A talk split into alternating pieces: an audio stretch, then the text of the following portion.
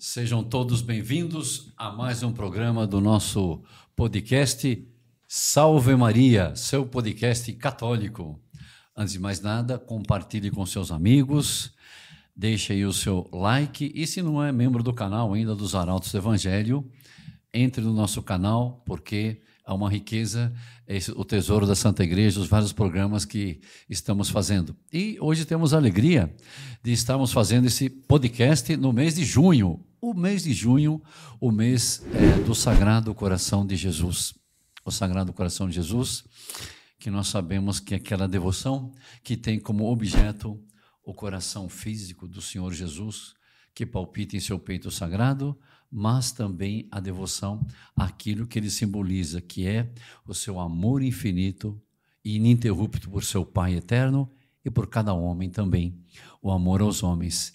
E esse amor se manifestou de uma maneira extraordinária na instituição da Eucaristia. E em junho também temos Corpus Christi, a festa de Corpus Christi. E o nosso podcast hoje, então, nessa manifestação do amor do Sagrado Coração de Jesus, dando-nos a Eucaristia, vai ser sobre a Eucaristia.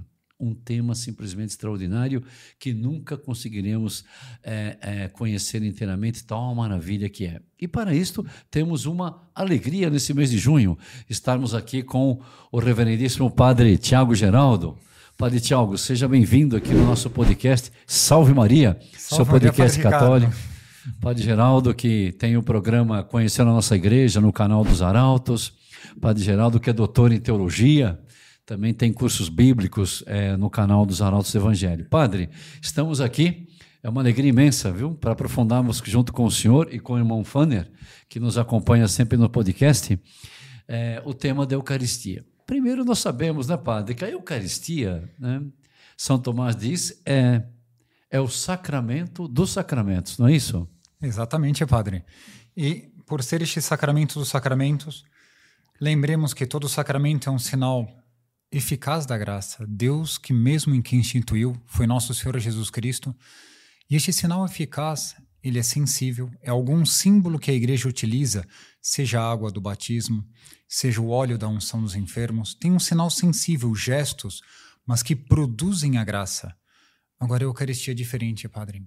É um sacramento, mas é o sacramento dos sacramentos porque todos os demais seis sacramentos, eles servem para ter a graça santificante.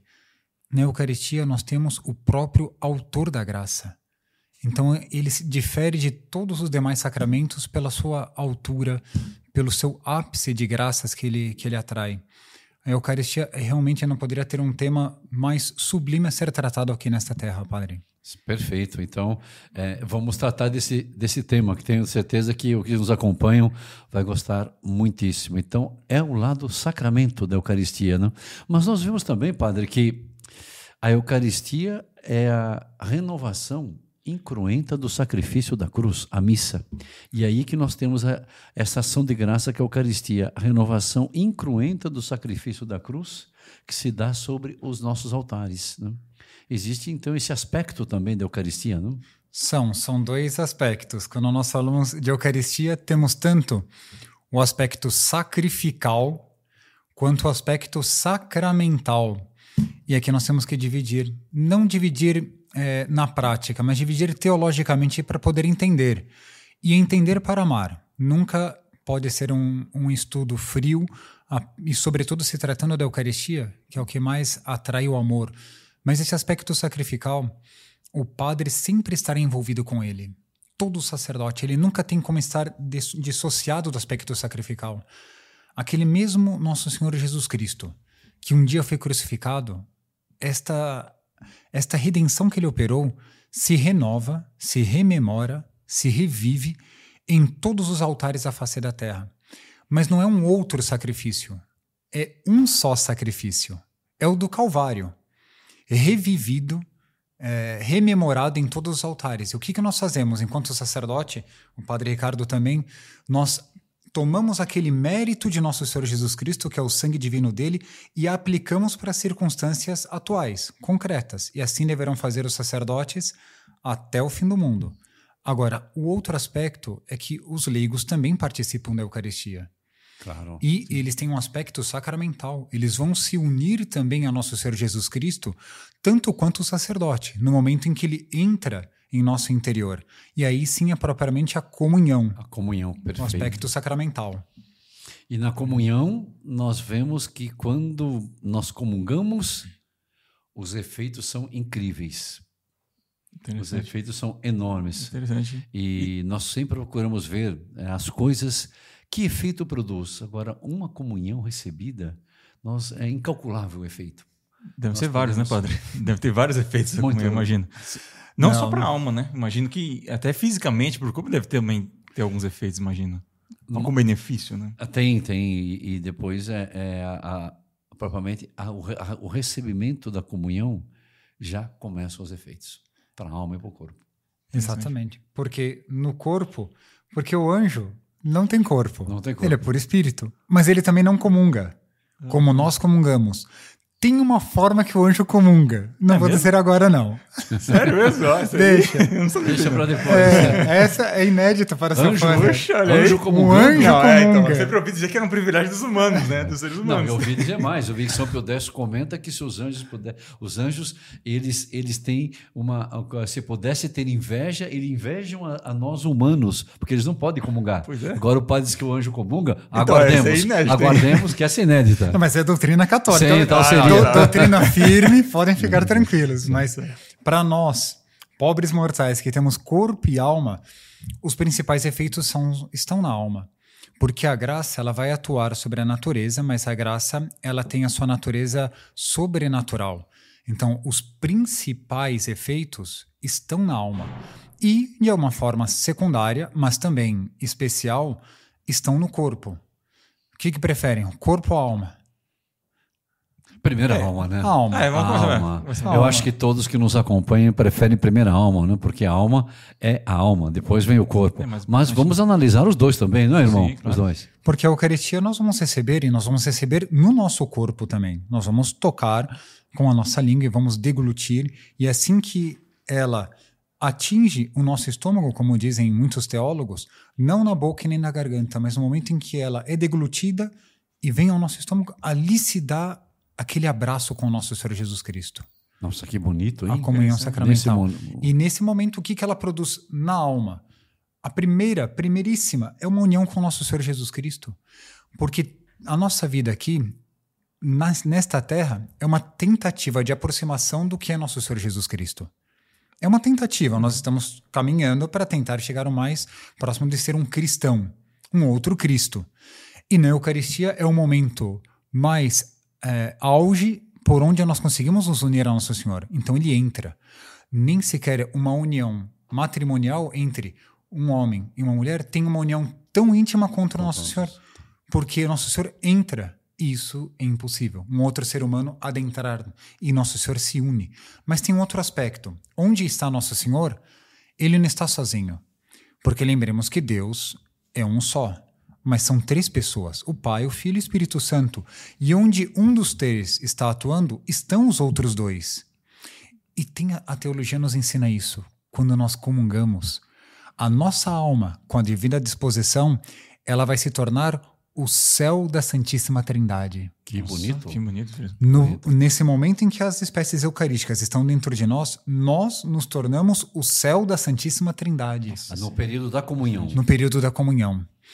Quando termina a comunhão, a presença real de Nosso Senhor ela cessa, mas o Espírito Santo permanece, porque existe a inabitação da Santíssima Trindade. Quem, quem é batizado continua com Deus de uma outra forma, mas ele continua dentro. Então Deus ele quer conviver muito conosco e mais do que nós imaginamos. Agora tem um outro aspecto, que não é só com Deus que nós nos unimos, é com a igreja, é o corpo místico de Cristo. Se nos unimos com Cristo, que é a cabeça, nós vamos nos unir também com o corpo dele, místico. Mas não são com todos, Padre Ricardo. Você Não sabe. são com todos? Não. vida. Sério mesmo? Então existem excluídos aí? Existe uma hierarquia. Há uma hierarquia. Uma hierarquia. É melhor Mas essa dizer assim. hierarquia é uma hierarquia, exatamente, um escalonamento, mas que teria, esse não ser com todos, alguns não teria nenhuma união. Não, Não. Ah, é? não. Quando comungamos, então, primeiro, vamos recordar aqui: nós aumentamos a nossa união com Cristo, que é o nosso peregrinar nesta terra. Segundo, nos tornamos o céu da Santíssima Trindade no momento que estamos comungando e nos unimos também com o corpo místico de Cristo, é isso? Exatamente. Mas o senhor pôs uma, uma ressalva, mas não com todos? Existe uma ressalva. Vamos começar pelo lado positivo. Sim, claro. Porque senão é, o lado negativo, nós temos a tendência de ficar com a visão muito negativista. Das coisas. E, não é assim. E não é. Nós temos que ver a coisa pelo lado bom e depois ver como sanar, como curar aquilo que não é bom. Então, do lado bom, qual é a primeira pessoa que nós nos unimos depois de Cristo? Com Nossa Senhora. Porque Nossa Senhora, ela deu a carne e o sangue para a formação do menino Jesus. Não teve o concurso de varão, é a união entre a Nossa Senhora Divina e Espírito Santo, ela concebeu do Espírito Santo e deu à luz o menino Jesus. Então a carne de Cristo é a carne de Maria. Bonito, O sangue de Cristo é o sangue de Maria. Então, logo após nosso Senhor Jesus Cristo, quando nós estamos abraçando o nosso Senhor Jesus Cristo, quem está atrás dele para nos dar um abraço é a Nossa Senhora. Que bonito, hein? É a união. Olha que efeito Muito bonito, a interessante. união com Nossa Senhora. Automaticamente, nós comungamos nosso Senhor Jesus Cristo na Eucaristia, nós nos unimos a Nossa Senhora. Não tem como. Estão vendo todos que bonita essa explicação do padre? Quando nós comungamos, nós estamos nos unindo automaticamente a Nossa Senhora também. Que alegria para nós que tanto somos devotos de Nossa Senhora, não é verdade?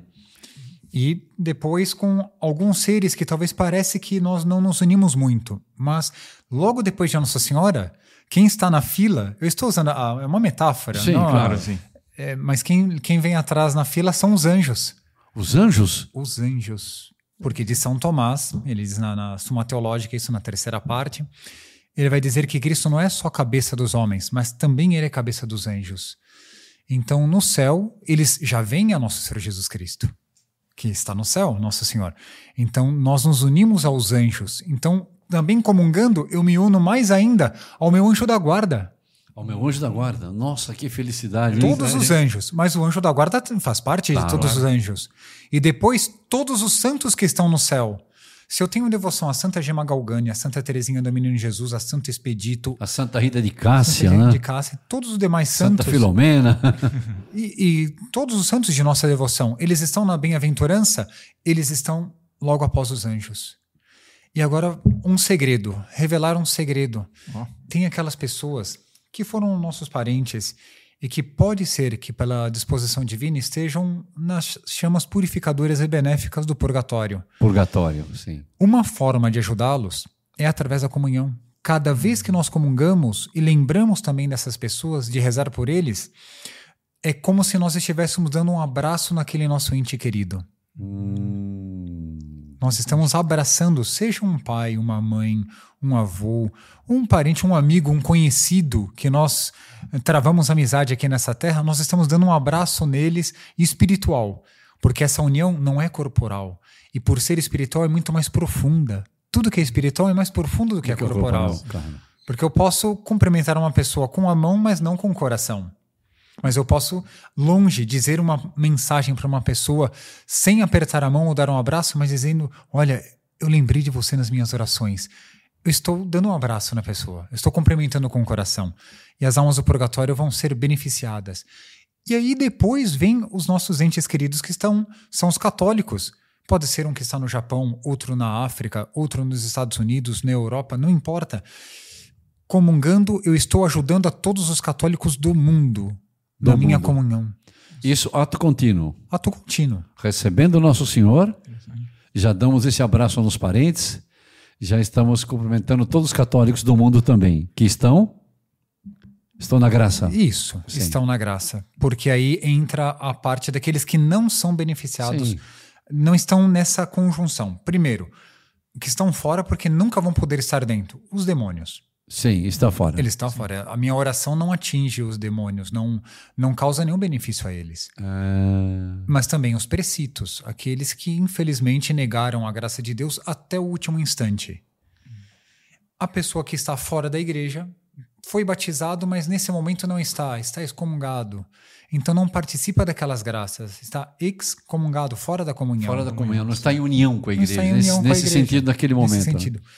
E os membros que estão mortos através do estado de pecado mortal, eles não são beneficiados diretamente pela minha comunhão. Tem uma forma de nós beneficiarmos essas pessoas. Mesmo que estão em pecado? Isso. Mortal. Isso. É a minha oração impetratória. Eu vou dar um exemplo.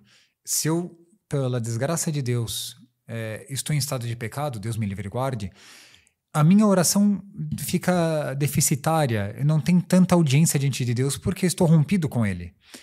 E, mas eu posso conseguir um amigo de Deus para rezar por mim. E aí eu venho, venho até o Padre Ricardo Basso e, e digo, olha, Ou ao padre, Padre Santiago? Ou ao Padre Tiago, perdão. e posso pedir também, Padre Ricardo, o senhor pode rezar por mim na missa do Senhor? E na comunhão do Padre Ricardo Basso, ele vai pedir por mim. Aí sim, pelo- pela oração do Padre Ricardo, diretamente pela minha alma vai me beneficiar na missa e na comunhão dele, mas automaticamente não. Hum, Eu teria que perfeito. pedir essa oração. Certo, perfeito. Padre, só uma coisa. é, está claríssimo, esses efeitos todos lindíssimos, Não, né? lindíssimo. É, imaginem, nós quanto benefício podemos fazer no ato que comungamos. Não sei se todos tinham claro essa noção. Quanto, quantos efeitos maravilhosos quando fazemos nossa comunhão e é, essa todo esse escalonamento. Sofre uma coisa, padre, a questão da excomunhão. Não é alguém que foi excomungado pela igreja, não é isso? Que o senhor disse há pouco, é isso? Pode ser Esse- pode ser também. que não está em união com. Isso. Esse não seria, ou isso seria, assim dizer, esse- esses que precisariam ser pelos quais devemos rezar, pelo Isso. qual seria ação impetratória. Perfeito, nossa. Mas quanta, é como uma cachoeira esse efeito de benefícios, hein? Hoje se fala tanto em ação social, podíamos dizer até a ação social para as almas, a ação social da comunhão, né? Porque o a pessoa está comungando e tem todos esses efeitos, todo, todo esse benefício, inclusive atingindo até o purgatório, atingindo nossos entes queridos, até aqueles que podem não estar no melhor estado do momento. Que maravilha, né? Não, é Todos os efeitos de uma comunhão. Esse aspecto não é só individual, né? A pessoa comunga, é só um benefício para ela. Não, é todo o corpo místico de Cristo, toda a comunhão dos santos, né? Muito bonito, Muito nossa. E foi Deus quem fez assim. Quem pensou em tudo isso não foi o sacerdote, e o senhor sabe muito bem, Padre Ricardo, disso, o seu Fanner também, mas é Nosso Senhor que, ao instituir este sacramento, quis beneficiar todo o seu corpo místico. Todo o corpo místico. Inteiro, sem. sem... Aqueles que estão em estado de pecado, eles estão como membros mortos, mas fazem parte. Fazem parte. Mas também aqueles que são pagãos, que ainda não se converteram, não receberam um batismo. O pagão é nesse, neste sentido, o Sim. infiel não, não receberam batismo. Também se beneficiam de uma forma impetratória, não automática. Claro. Enquanto, enquanto nós pedindo para eles, para que eles sejam beneficiados, né? E aí começa a ação do Divino Espírito Santo para ajudá-los. Sim, muito bonito, hein? Olha as vantagens de uma comunhão. Por isso que dizia São Marcelino Champagne, fundador dos Irmãos Maristas. Ele dizia isto que três são as grandes tentações e as mais perigosas do religioso, padre. Primeiro, o demônio tenta afastar o religioso. A primeira tentação contra a pureza, porque dura a vida toda. A nossa é o lado do pecado original. Segundo, é a murmuração, quando fica se comentando os defeitos, as faltas dos outros religiosos. E a terceira tentação mais perigosa que o demônio mais visa no religioso é afastá-lo da comunhão. Impressionante. Impressionante. Afastá-lo da comunhão. Porque ele vê todas essas vantagens, por exemplo, que nós temos, inclusive a pena do purgatório, acho que diminui, não, padre? Nós já conversamos sobre isso um pouquinho, mas diminui. Diminui. Cada comunhão diminui, Indiretamente. indiretamente. Não visa tirar a pena do purgatório. Mas teólogos como São Tomás, que é também é, um grande santo, ele diz isso. À medida que nós comungamos, nós aumentamos a nossa caridade. E justamente o que faz-nos ir para o purgatório, muitas vezes é uma falta de fervor, é um pecado venial, não um pecado mortal, porque o pecado mortal teria uma pena eterna, mas um pecado venial, uma imperfeição, que não, ou até um pecado mortal confessado, mas que não houve uma reparação adequada. Mas o amor é aquilo que faz com que se destrua o pecado venial.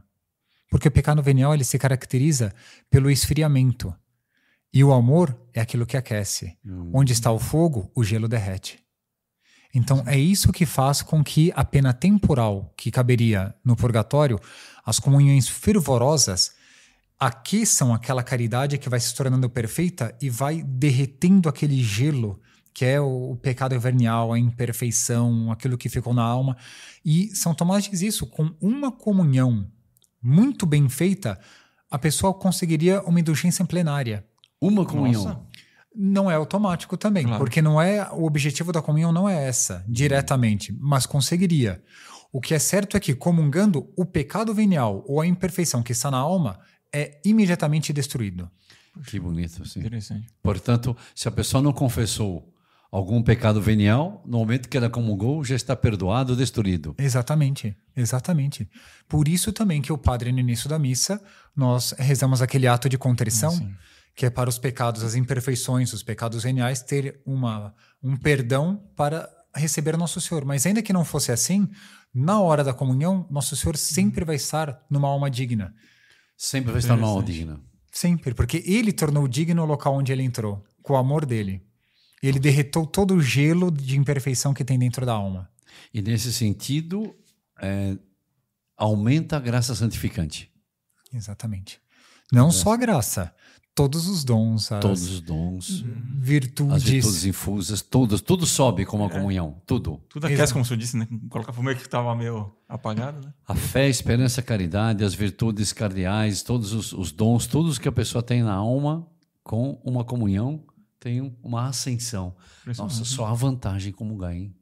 Só Interessante. vantagem. Sabendo disso, já valeria a pena comungar todos os dias. Todos os dias. Sim. Só de saber isso, mas ainda é muito mais.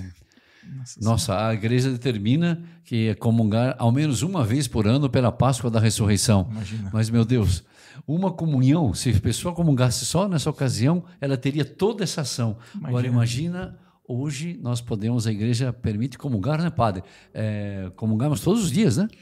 Todos os dias e não, E não, é. só uma vez. Exatamente. Com o cânon 917 do direito canônico, ele abriu essa possibilidade de, numa segunda comunhão diária, a pessoa vai ter que participar da Eucaristia sacrificial, portanto, da Santa Missa, Da missa. inteiro, do início ao fim, para comungar até a possibilidade de comungar uma segunda vez. A primeira não é necessário que seja numa missa. É o ideal. É o ideal. Claro. Isso, é o É ideal. o ideal que seja, Sim, seja uma porque missa. A segunda é obrigatório. obrigatório. Para poder comungar uma segunda vez no dia. Mas que maravilha, todos esses efeitos. Duas, vezes, por dia, se uma pessoa tiver essas condições, meu Deus, como a igreja é mãe, hein? Padre, Adão recebia nosso Senhor- no Deus todas as tardes no paraíso. Nós podemos receber até duas, vezes, por Olha- dia. Olha só, Nossa senhora. Mais do que Adão. duas vezes por dia. E numa união mais íntima do É, que a de então. Adão. Porque Adão, digamos, via Deus externamente, não, não entrava nele, né? Imagino. É isso. Não, enquanto comunhão sacramental, é. não. Nossa, que Nossa coisa Senhora. extraordinária, hein? Que coisa. Interessante. Nós já sabemos disso, mas como é bom nós aprofundarmos mais É. a questão da ação de graças, né? E eh, do que é o efeito dessa entrada, desse convívio de Nosso Senhor conosco, né? Por isso que São Bernardo dizia também que a comunhão, a Eucaristia e o receber a Eucaristia, ele chamava de amor dos amores, né? Que bonito isso. Porque é um tal ato de amor de Deus produzir tudo isso no momento que ele tem essa união íntima com a pessoa, que ele era chamado, ele chamava de amor dos amores. Só o amor dos amores pode ter um efeito desse. Nossa, é muito amor mesmo, como dizíamos no início, né? O mês de junho, mês do Sagrado Coração de Jesus, que tem como objeto a, é, a, a cultuarmos também o infinito amor que ele tem por cada um de nós. Né? Que amor! E, e- e falando em amor, tem também a questão do corpo. O corpo, a vantagem, A vantagem corpo. para o é corpo. é não me esqueci. É. Porque o amor que é nosso Senhor Jesus Cristo adentra na nossa alma. E a teologia nos ensina o seguinte: à medida que. Qual é a vantagem para o corpo? A primeiríssima vantagem para o corpo? Da comunhão. Da comunhão. Enquanto vem nosso Senhor Jesus Cristo, enquanto amor, esse mesmo amor que o Padre Ricardo está no, no, explanando para nós, vai aumentando esse amor na alma. E à medida que aumenta o amor na alma, esfria o calor do corpo. Então, as próprias tentações corporais, sejam elas em matéria de pureza, sejam elas em matéria de roubo, sejam elas em matéria de mentira, é o ardor do corpo. É o ardor, aquele afã de cometer uma falta. À medida que vai aumentando o calor da alma, vai esfriando o calor do corpo. Quanto mais vai aquecendo o calor do corpo, pode ser que vai esfriando o calor da alma. Então, a comunhão aquece a alma para que o corpo se esfrie. Então, os pecados começam a diminuir. bloqueia a ação dos demônios até sobre o corpo. Esse é um dos efeitos. Um dos efeitos, sim. O outro efeito, que é até o principal, é porque uma vez comun- comungando, nós temos uma espécie de uma garantia, uma tarjeta onde nós apresentamos no céu a nossa alma, porque nós vamos morrer um dia, o nosso corpo vai para o cemitério e no- nossa alma, se assim Deus, em sua infinita misericórdia, permitir, Permitir. estaremos no céu. E nós teremos uma tarjeta, que é a de comunhão. E isso é um penhor da minha ressurreição futura. Um penhor da ressurreição futura, sim. Porque tem uma distinção. Quando o nosso Senhor ele morreu no Calvário, ele já obteve que todos ressuscitassem. Todos, bons e, E maus. Mas a comunhão é a ressurreição da glória. É como que uma tarjeta, usando uma imagem física, Sim. daqueles que querem ressuscitar para o céu. Porque ressuscitar todos vão. Todos vão. Mas com a comunhão é como que eu tenho uma, uma identidade, mas eu quero ressuscitar para o céu. É. Então, é, um, é o, o benefício que traz cor- para o corpo. Um dia ele se tornará glorioso. Glorioso. Ele vai acompanhar o estado da minha alma. Além de imortal, glorioso, né? Porque depois da ressurreição o corpo não morre mais. Mas glorioso. Glorioso. Isso é um dos efeitos da comunhão para o corpo também. Nossa, duas coisas impressionantes. Primeiro, a parte do corpo, como também dizia o grande São Tomás, que a comunhão destrói a tentação. É nesse sentido, então, primeiro que o senhor falou. E o segundo é uma garantia, um penhor da, eh, da nossa ressurreição. Na glória. O corpo Na glória. ressuscitar todos, mas é uma tarjeta para nós, o nosso corpo estar na glória. Nossa, quanta coisa, comunhão, não? que nós podemos aprofundar, não? Comunhão é um tema extraordinário, Eucaristia é um tema extraordinário, por isso que é chamado Pão dos Anjos, né? E agora, como é que está a questão, padre? Uma vez falando do Pão dos Anjos, o senhor, o senhor disse que os anjos podem comungar, quer deixar um pouquinho mais para frente? Ah, se o senhor quiser ser mais para frente, fica mais claro. Fica mais claro. Ah, Fica mais claro porque quando nós estivermos impedidos de comungar sacramentalmente. Ah, perfeito. Não, então, então, é, deixa para essa. Então, padre, nós podemos ver o seguinte: é, a questão do. Quando Nosso Senhor instituiu a comunhão, ele quis encontrar também uma, uma forma de além de estar continuamente presente entre nós. Porque o senhor falou de Jesus enquanto sacramento, Jesus enquanto eh, sacrifício, mas nós podemos também, em todas as igrejas do mundo que está o Santíssimo, podemos dizer que há uma presença também de Nosso Senhor. Ele continuou presente em todas as hostes consagradas do mundo. Isso por um, uma dádiva de amor para que, digamos, é um divino prisioneiro. Quer dizer, não estamos nós comungando, mas podemos eh, visitá-lo. né? Ainda quando nós estamos comungando, e, e ele, ele aceitou estar naquele tabernáculo para poder estar continuamente, vamos dizer assim, entre nós. Ele Exatamente. quis dar uma presença entre nós, não é isso? E agora eu pergunto para o senhor o seguinte, né? É, a questão ainda do purgatório, gostaria que podíamos aprofundar um pouquinho mais. Se eu oferecer uma, uma, uma comunhão para um nome de uma pessoa, por um parente meu, por essa daqui especialmente, eu coloco toda a minha intenção, além dos desejos que eu tenho, mas nessa sequência de efeitos que a comunhão traz, eu coloco para uma pessoa. Essa daí é beneficiada muito mais. Muitíssimo mais, padre. Porque não põe em gênero, ponho para ela, eu quero pôr para um parente meu, ou para um amigo meu, que eu sei que ele morreu bem, graças a Deus, mas eu sei que ele, de fato, deve estar passando por um purgatório, no meu pobre juízo relativo, porque é absoluto, sim. só Deus, né? mas é, o próprio São Roberto Benamino dizia né? que são muito raros que sobem diretamente para o céu, né? sempre tem uma imperfeição, alguma coisa para passar. Então, é, eu quero oferecer para aquele meu amigo, eu acho que ele está no purgatório, e esse abraço, então, como efeito para ele, teria assim. Que, que, que- que que efeitos? digamos assim, que vantagem para ele, que benefício para esse que eu ofereci. Porque é- nesse caso é melhor errar para menos do que errar para mais. É melhor, como o senhor disse, rezar pensando que está no purgatório do que não, já fui para o céu e não rezo mais. Sim, Exatamente. perfeito. Eu acho que exatamente. todos nós, se estivéssemos no purgatório, preferíamos que as pessoas errassem para menos e continuassem rezando. Sim. Então, qual, é o- qual é o benefício? As almas do purgatório, elas não podem rezar por si mesmas. Elas já são incapazes de mérito próprio. O mérito acaba no momento da nossa morte. Como? Sim. Uh, no momento em que nós morremos, o estado da nossa alma ela se cristaliza. Hum. Por isso que não tem volta atrás. Céu ou inferno. E o purgatório é um caminho para o céu. Então, essas pessoas não têm como adquirir um mérito próprio. Depende de outras pessoas que rezem por eles. E nada melhor do que a Eucaristia, porque é a maior união com o nosso Senhor Jesus Cristo e é o que a pessoa que está no purgatório está tensionando. Ela quer chegar ao céu hum. com o Nosso Senhor. Então nós estamos conseguindo um atalho para ela. Um atalho. Nossa, nós que é. tanto procurando atalhos hoje. É. Conseguimos. e aí é, vai diminuindo a pena, porque tem pessoas externas ajudando. E aí sim a pessoa vai com mais facilidade atingir a glória dos céus e estar com o Nosso Senhor. E o certo é o seguinte: uma vez estando com o Nosso Senhor, talvez uma das pessoas pelas quais esta alma mais reze seja por nós, em agradecimento ah, também. Olha aí. Não é por interesse que fazemos. Claro. Mas é, é uma reciprocidade de amor. Sim, claro. Vai, vai querer nos ajudar estando no céu. E se fosse um interesse, seria um santo interesse. Né? Claro. Santo interesse. É. Exatamente. Tá Acho que deu, Padre, essa primeira parte. Já terminamos a primeira parte do nosso podcast? Já dá na hora de fazer um intervalozinho. Tá bem. Então, Padre, nos permita um intervalo? Por favor. Daqui por a favor. pouquinho voltamos para continuarmos aqui. E, e, a segunda parte promete, né, Padre? mais do que a primeira. Oh, mais muito mais, hein? Então, até daqui a pouco, se Deus quiser.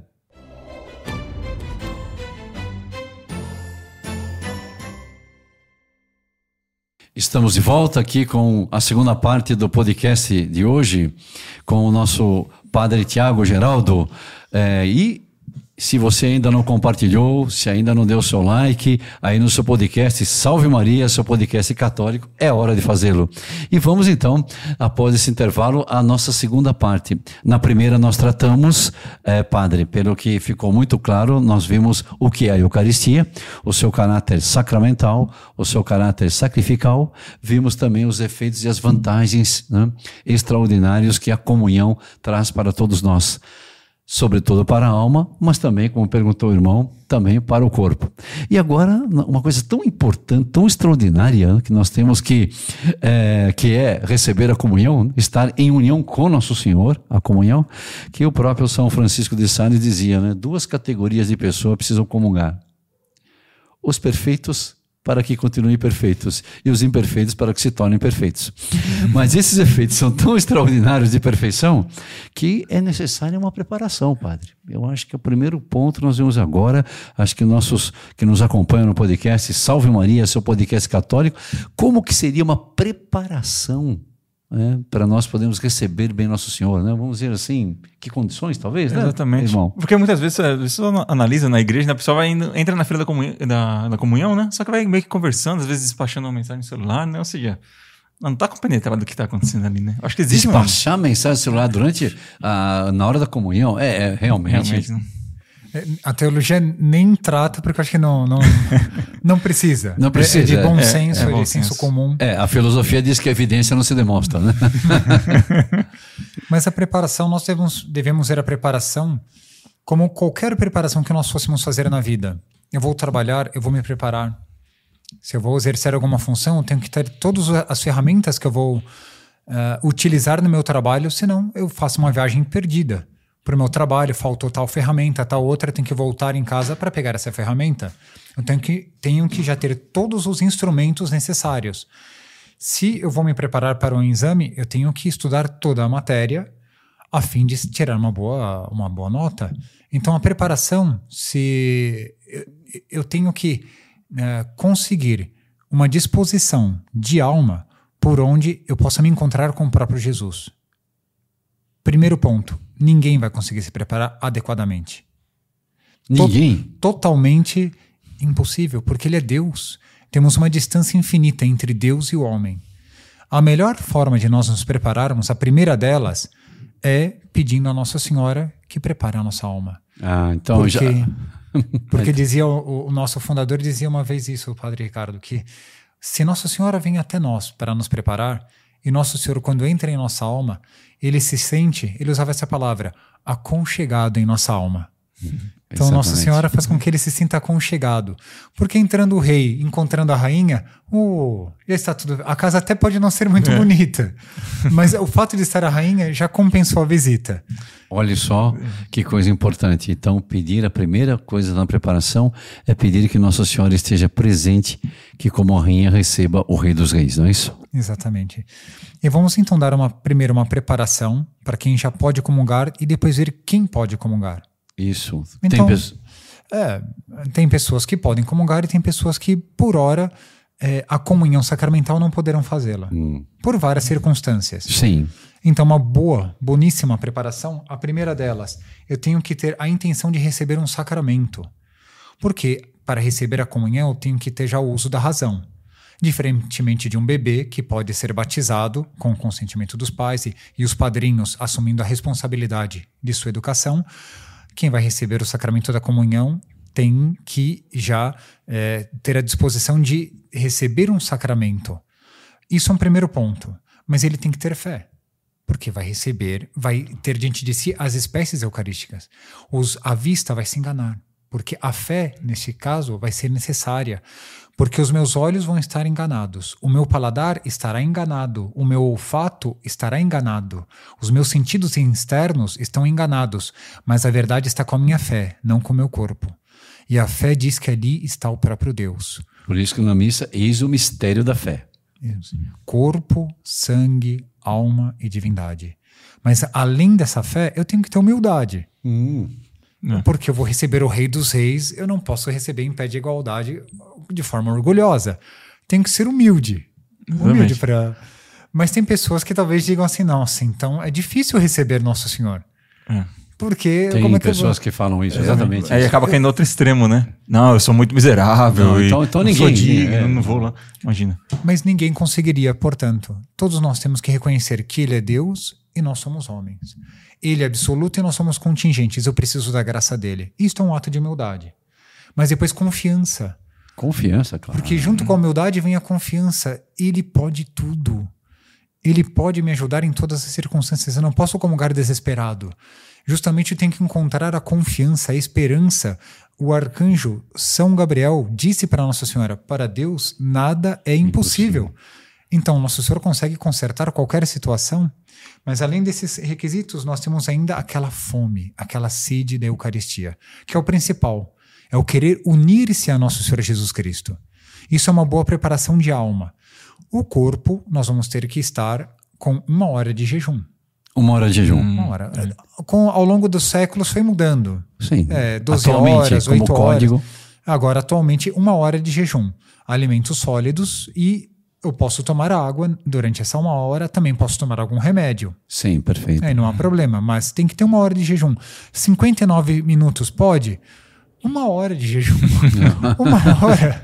São 60 minutos completos. E antigamente era 24 horas, não era? Se não me engano, né? É, e agora é então- uma hora. e- Houve, foi, um- antes de uma hora eram oito horas. Eram oito horas. Mas também incluía água. Incluía, Ah, incluía água água também. Incluía água, era, é, era o alimento Nossa. sólido de água. Então, a partir da meia-noite, em geral, É. a pessoa não tomava mais Não toma nada. mais água. Ah, nossa. Mas hoje em dia, uma A hora. igreja Nossa pôs uma hora, né? Uma hora. 60 E minutos. completos. Completos. Pronto. Pronto. Nem mais, mais sim, menos não. Sim.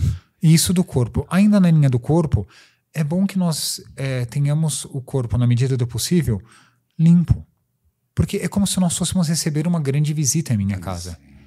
Eu, tanto que quando nós somos crianças, em geral as nossas mães diziam: Olha, vamos colocar a roupa de missa. Roupa de missa. Exatamente. Quanto ouvimos isso, é? É natural. Exatamente. É. Então, tomar o banho, fazer o, colocar a roupa de missa, aquela que era uma roupa adequada, decente, decorosa, para se encontrar com o Rei dos Reis, Senhor dos Senhores.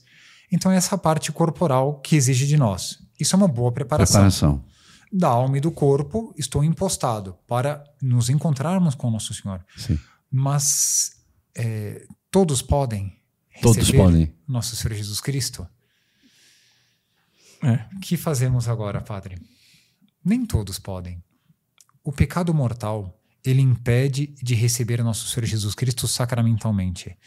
E não sei se fica pesado, Padre, é, ler diretamente do que, que o próprio Código de Direito Canônico. Não, leia, leia. Acho que Uhum. gostariam, ele vai ler qual o artigo do código que mostra isso é, se que, a respeito da comunhão. Ouçam só como é importante. Isso é Não? o cânon é, 916. 916. E fala do estado de graça. Estado de graça é estar justamente com a graça santificante na alma. Para eu comungar, eu preciso estar com. É um sacramento de vivos. Eu preciso já estar em estado de graça. Dois outros sacramentos vão restituir a graça: o batismo e a confissão. Os demais sacramentos eu já preciso ter a graça na alma para aumentá-la. Tá. Então, esse estado de graça diz isso o código.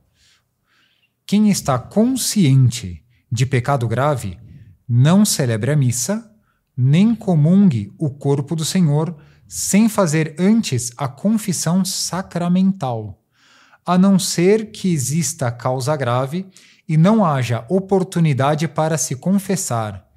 Nesse caso, porém, lembre-se que é obrigado a fazer um ato de contrição perfeita que inclui o propósito de se confessar quanto antes. Hum. Temos vários elementos. Já vi que o irmão Fanner aguçou aqui a sua atenção, é, prestando atenção no código para ver onde que pega o padre agora pelo código. Ai, Percebido, padre, né? hein? Senti a vibração aqui na mesa. É interessante. Não, porque é, justamente acontece, é, a gente encontra várias pessoas que vêm esclarecer algumas dúvidas, né? Pergunta, puxa, mas assim, às vezes dá, bate a dúvida, né? É, assim, eu tô, eu tô em pecado mortal, digamos.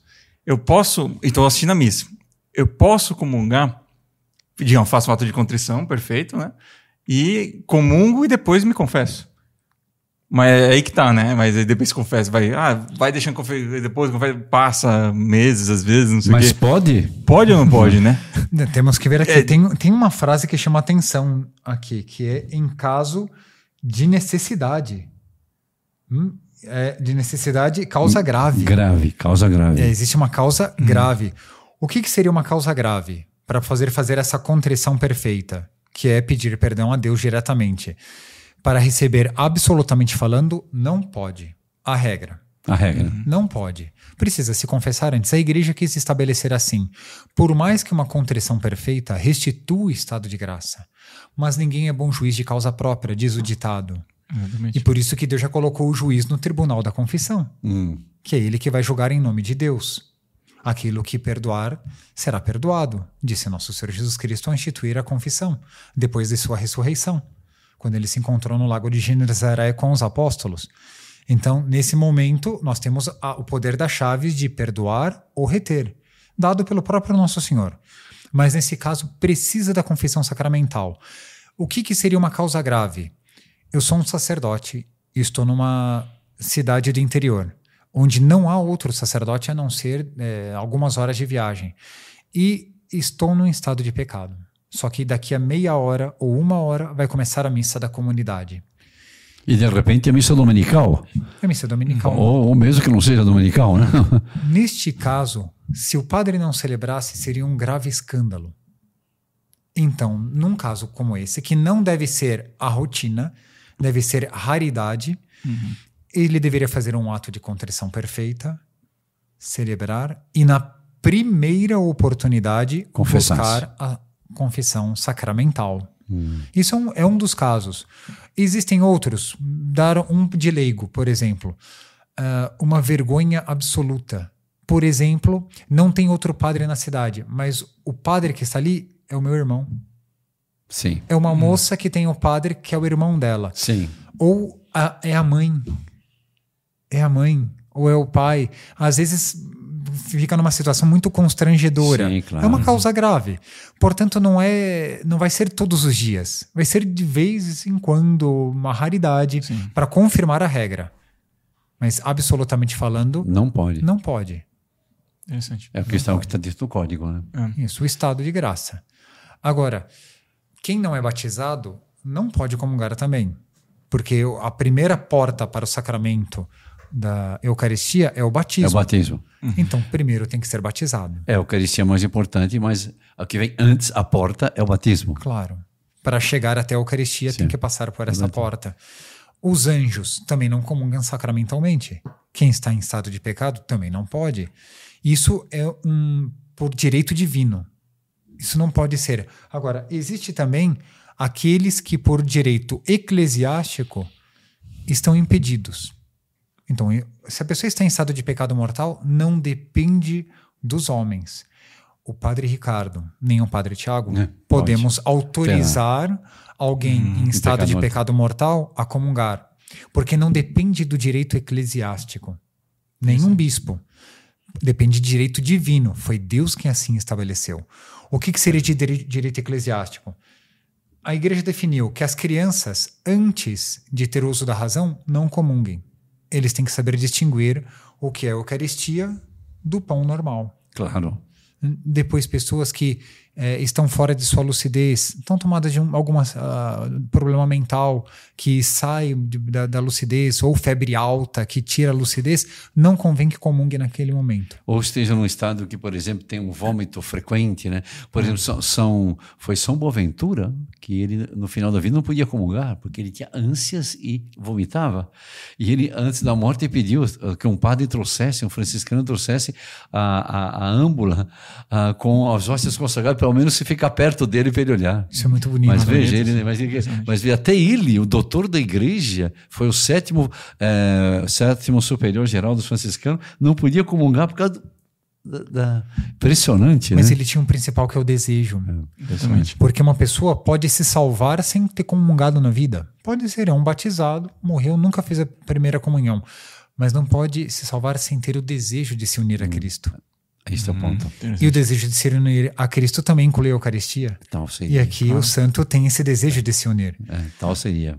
Então são algumas, ah, alguns impedimentos que também na própria igreja eh, se coloca como um excomungado, que já foi dito. Sim. Ele, ele rompeu com os laços com a igreja, então a igreja não permite a, a aproximação da Eucaristia. Sim, claro. Isso são algumas, algumas formas de preparação. Preparação. A pessoa precisa regularizar isso tudo, né? Sim. O que não é difícil. Com a graça de Deus, a graça pode tudo, né? Agora, para fechar, para você me permite voltar só um pouquinho a questão do, da pessoa na missa, né? Porque tem, tem pessoas que pensam isso, né, padre? Que, digamos, eu não estou em estado de graça, estou em estado de pecado mortal, então não, nem vou na missa. Porque eu não vou poder comungar, por que, que eu vou na missa? É certo esse pensamento, padre? Ou, ou o que, que o senhor sugere? O que, que o senhor acha? Não, porque quando a pessoa ela não está em estado de graça, sobra apenas um fiozinho de fé na alma daquela pessoa, um molambo de fé. É apenas um, fiozinho, mas não rompeu por completo. A pessoa ainda faz parte do corpo místico. Então, por fazer parte do corpo místico de Cristo, ela tem que acompanhar o corpo. Então, nesse, neste ponto, a pessoa deve ir à missa, porque vai acabar recebendo graças. Ela mesma, se rezar por ela, ela vai ter menos audiência diante de Deus, porque ela não tem méritos. Enquanto não restituir estado de graça, falta méritos para ela. Mas ela pode pedir que, pela fé do sacerdote, pela fé dos que estão ali, que de alguma forma ela seja beneficiada, e com isso Deus vai vai dar graças de conversão. E esse desejo dessa pessoa vai ser muito importante, porque no momento em que ela se confessar, ela pode, ao mesmo tempo, restituir estado de graça e pelo desejo dela de estar na missa e de rezar, ela pode adquirir mais do que ela tinha antes de pecar. Interessante. Impressionante. Interessante. Então deve ir sim à missa, não pode se, se aproximar da Eucaristia, comungar, mas pode ali adorar a nosso Senhor Jesus Cristo no alto do Calvário, acompanhar o Calvário.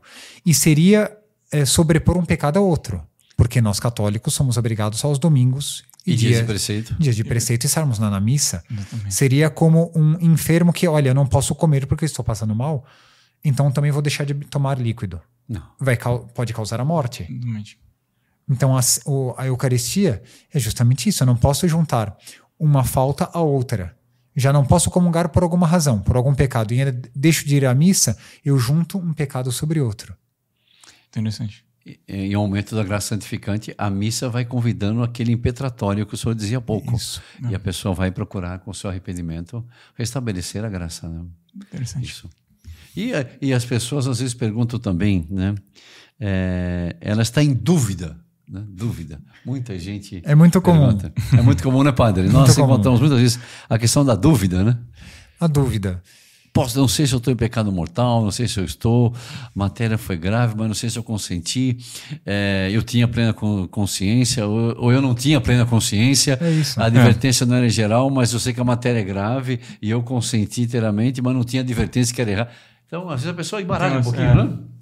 E uma vez embaralhando, qualquer um dos três pontos principais que define um, um pecado mortal, que é a matéria grave, o pleno, pleno conhecimento, o pleno, pleno consentimento, a ausência de qualquer um desses é, exime a pessoa do pecado da, da falta grave, do pecado mortal. Sim. E aqui, no caso, o pleno conhecimento está, está falho. E se a pessoa hum. duvida, o que, que a pessoa deve fazer? Ela tem uma dúvida séria. Não sei se posso, não sei se não posso. E se eu não sei e é uma dúvida real, comungue. Comungue, porque a pessoa não tem certeza. O que mais impede seria a consciência reta. A pessoa sabe que não pode aí, não deve se aproximar. Mas na dúvida, comungue. E na primeira confissão sacramental, exponha isso para o sacerdote, que, como bom pastor e, bom, e bom né? juiz, vai esclarecer. Mas a rigor não impediria a comunhão. A dúvida não impede. Não impede. Muito impressionante.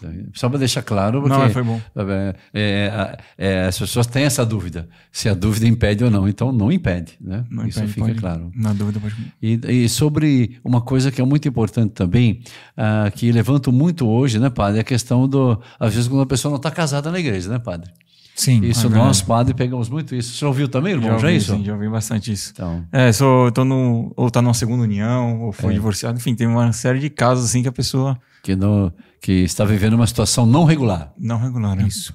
Nesse caso, pode se aproximar. É, neste comunhão, caso, não? foi até. Saiu na, naquela exortação pós-sinodal, hum. em 2016, dia de São José Amores Letícia. Sim. Depois do encontro dos bispos, foi Sim. tratado isso. Teve muita polêmica no mundo inteiro Sim, sobre a situação irregular, pode ou não pode comungar. Vamos entender um pouco as coisas. Um, existe uma, uma situação em que são dois jovens que passam a viver juntos. Isso também é uma situação irregular, porque não, não tem a bênção ainda da igreja. E, portanto, uma vez juntando-se, é, qualquer ato conjugal, nesse caso, seria um pecado contra o sexto mandamento, porque não, não estabeleceu um matrimônio é, de acordo com o sacramento. Se são, sobretudo, são dois católicos. É, isso é uma, é uma situação que poderia se sanar uh, celebrando uh, o matrimônio. Sim, seria mais fácil. Sim, sim. Existe uma outra situação que, por diversas razões, é, pessoas casadas na igreja é, batizados, portanto, e eles se separam por várias razões. É, que, é, é uma infinidade. É uma infinidade, de, de, de circunstâncias. uma infinidade de circunstâncias. Sim. Mas existe essa chamada separação de corpo. Mas, no entanto, não rompeu o matrimônio. O vínculo. O vínculo, aquela aliança que é símbolo entre Cristo e a igreja, que é o mais importante, não foi rompido. Separou-se o corpo, não a aliança que, que, que, é acima disso, que é o sacramento que foi instituído por Nosso Senhor. Coisa interessante, padre, é, desculpe interrompê-lo, é, no casamento temos duas entradas. Em geral, o rapaz entra com a mãe e a moça com o pai. E uma saída. Porque o Espírito Santo uniu.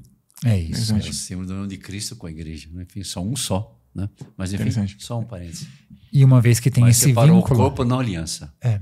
Uma vez separado o corpo, estes corpos não podem se juntar com outros corpos. corpos por causa hum, desta aliança. aliança. E se isso acontece, se mantém só essa separação, mas é, mantendo a aliança e os corpos dentro da perfeita castidade, isso não impediria a comunhão. Claro, tal seria. Não impediria. Não impediria. Entendi. Poderia.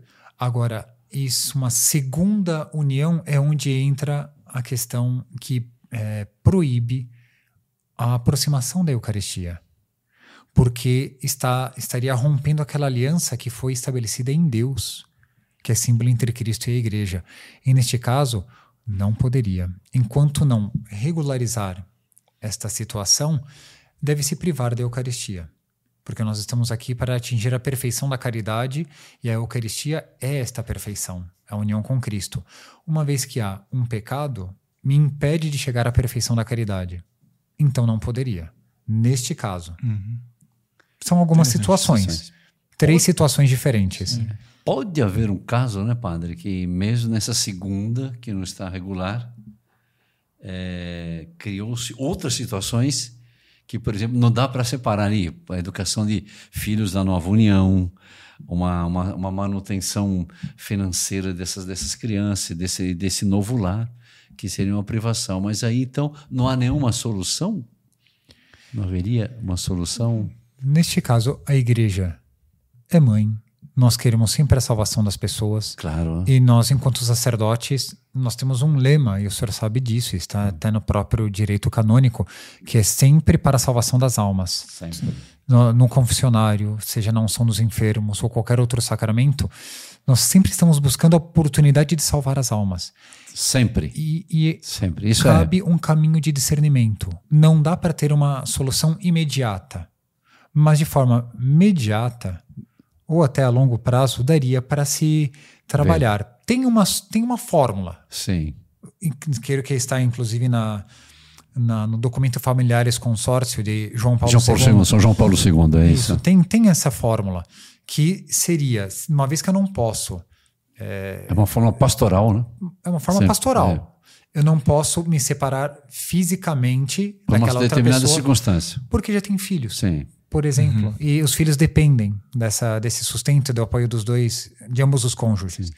Agora, não tem aliança matrimonial. Sim. O que, que poderia se fazer? É uma separação de corpos dentro do mesmo lar. Sim. E ambos os dois viverem como irmãos. Hum. Confessando-se de uma vida anterior, Sim. recebendo a, a, confissão, a absolvição sacramental e vivendo separadamente, ainda que seja o Sem os atos próprios de um casamento. É isso. Sim. Aí, estaria já na condição de receber. Ah, a caminho né, da graça. É uma solução, solução. igreja mãe. Igreja Portanto, mãe. tem soluções. Tem, tem. Desde que a pessoa Isso queira. E daí poder só receber todos esses efeitos que tratamos, né? Sim. Mas o que está girando na cabeça do irmão Fanner é a questão oh. do anjo. Ah, também. É. Agora, para me permitir, antes, talvez, para o ideal era fechar com a história do anjo, mas antes de fechar com ele, então acho que seria interessante, porque então, o tempo está correndo aqui. Sim. Mas é. Porque nós tratamos da preparação para a comunhão, falamos Isso. da comunhão, né? E talvez essa... o, a questão da. Porque muitas pessoas, muitas pessoas comungam Isso. e vão para os seus lugares, só que alguns centros ajoelham e não sabem, às vezes, muita, muitas vezes, o que fazer, né? O que dizer, o, o que, que, dizer, fazer. como fazer. O que nós chamamos de ação de graças, né, é, padre? Propriamente Não ação de graças. ação de graças, exatamente. O mais importante é a preparação. E graças a Deus, quem participa da Santa Missa já tem as leituras da missa, já tem explicação do Evangelho, já tem todo o cerimonial da Santa Missa que ajuda a pessoa a se compenetrar para a comunhão. Isso graças a Deus. Agora, a ação de graças costuma ser mais curta. O ideal é que fosse meia hora. 15 minutos, 10 minutos, para a pessoa ter tempo de estabelecer um diálogo. Eu sei que pessoas é, levam escrito para manter um, um ritmo de oração. Não é proibido, não é o ideal. Porque nós estamos conversando com um amigo, é o divino amigo. Nós estamos convivendo com ele. E com um amigo, cada dia nós temos um assunto. É. Imagina que eu viesse aqui com o irmão Fanner todas as semanas e tratasse o mesmo assunto. Falar sempre a mesma coisa, né? A mesma coisa. Cansaria. Cansaria, claro, claro. seria. Então, como é meu amigo, nós vamos ter que conseguir temas novos. Então, por isso eu tenho que ter esse convívio. Agora, esse convívio estabelece um ritmo de conversa. O primeiro, como esse meu amigo é Deus, eu devo adorá-lo. Eu vou adorá-lo, fazer um, um ato de adoração. Pode ser de mil formas diferentes. Ele é Deus, cada um com a sua alma, com a sua inspiração, pode adorá-lo enquanto Deus. Mas, ao mesmo tempo, é Deus vir a minha alma, eu tenho que agradecer ação de graças. Agradecer a visita desse divino amigo. Depois, eu tenho que lembrar que, meu Deus, ele, que é Deus, veio à minha alma, e minha alma não é tão boa assim. Aí um ato de reparação, uhum. né? pedir perdão por, pela minha alma não ser tudo quanto ele mereceria. Não é nem por mim, é por ele. Ele merece encontrar a minha alma num estado bom. E por fim, aí sim eu vou me lembrar de pedir alguma coisa. Não é comungar pela minha já saúde. Já, a primeira coisa é pedir. Não, Calma. Prepare o seu pedido. Primeiro agradeça que ele esteja na alma. Reconheça quem é a autoridade que está vindo até a minha alma. Peça perdão pela humildade da nossa casa. É isso. E depois nós vamos pedir aquilo que nós precisamos. Tem muito mais audiência esse nosso pedido. Esses quatro pontos a pessoa fará uma boa ação de graças, com certeza. Interessante. Viram que maravilha? Adorar aquele que nos visita, nós devemos agradecer o que recebemos, repará-lo, pedir desculpa de faltas e também vamos fazer os nossos pedidos. Está bem? Os quatro atos do seu convívio com Nosso Senhor, aqui no seu podcast Salve Maria, seu podcast católico. Adoração, agradecimento, reparação e petição. Inclusive, acho que dá tempo de mais uma pergunta, padre. Vamos então. Rapidinho. Chegamos no anjo. É. Antes do anjo. É, que tem vários tipos de, de, de comunhão também, né? Nós estamos falando da comunhão sacramental, né? Sim. Mas existe, existe outros tipos de comunhão, né? A espiritual, por exemplo? E o anjo vai entrar justamente Entra nela. agora. Poxa, então vida, vamos- fecha entrou o perfeito. anjo. Teologicamente, nós temos quatro formas de comungar. Uma é materialmente, quem não sabe o que está fazendo. Se eu dou uma comunhão para uma criança que ainda não tem uso da razão, comungou, mas não teve os efeitos do sacramento. Ou se dá para um animal, a hóstia para um animal, comungou, materialmente entrou a, a hóstia na, na boca de um animal, mas ele não comungou. E até pode ser um sacrilégio de quem claro. deu. Sim. Mas tem a comunhão também sacrílega, quem está em estado de pecado mortal.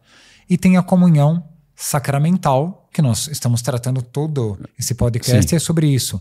E aí vem a comunhão espiritual. Portanto, não tem a matéria, não tem as espécies eucarísticas. E somente é o desejo de receber Nosso Senhor. E é desta forma que o anjo comunga. Hum, Ele arde de desejo. Ele arde de desejo, porque o próprio estado dele é um estado de comunhão. Porque o que vai definir a comunhão? Nós queremos atingir a perfeição da caridade. Não nos esqueçamos disso. Sim, a perfeição do amor. O anjo já está na visão beatífica. Ele tem a perfeição do amor. Interessante. Então ele já atingiu e está unido com o Nosso Senhor eternamente no céu. Pronto. Então, ele, pelo próprio estado, natureza dele, ele já está comungando de uma forma espiritual. E nós podemos comungar igual o anjo? Podemos, pelo desejo. Eu não tenho uma missa na minha cidade naquele dia. Tenho só os domingos. Eu posso comungar todos os dias espiritualmente? Posso. Pode, pode. Só que tem uma diferença. A comunhão espiritual não é como o direito canônico define que são duas por dia. Eu posso comungar três, quatro, dez. Puxa. Quantas vezes eu quiser, eu posso comungar espiritualmente. O que, que eu devo fazer? Primeiro, ter a fé.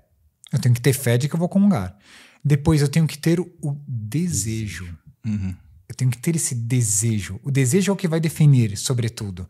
E depois, uma petição fervorosa. Quem deseja receber Nosso Senhor em sua alma e conversa com Nosso Senhor dentro da alma, esse pode fazer uma comunhão melhor do que aquele que comungou sem se preparar. Comungou Olha que sacramentalmente. impressionante, irmão. Pode Impressionante. ser. Pode Sim, ser. claro. Claro que, absolutamente falando, Sim. Sim. a sacramental é melhor. Só que eu posso fazer isso em estado de pecado? É uma pergunta a se É. fazer. Exatamente. Claro. Não, eu preciso estar em estado de graça, porque a comunhão aumenta a graça. Mas neste caso, eu posso fazer um ato de contrição perfeita. Hum, Aquilo que o senhor sim, tinha dito Da missa. na missa, na, Na sacramental, comunhão. que eu não posso, a não ser em caso Aqueles graves, no caso, sim, no caso- graves. na comunhão espiritual eu posso.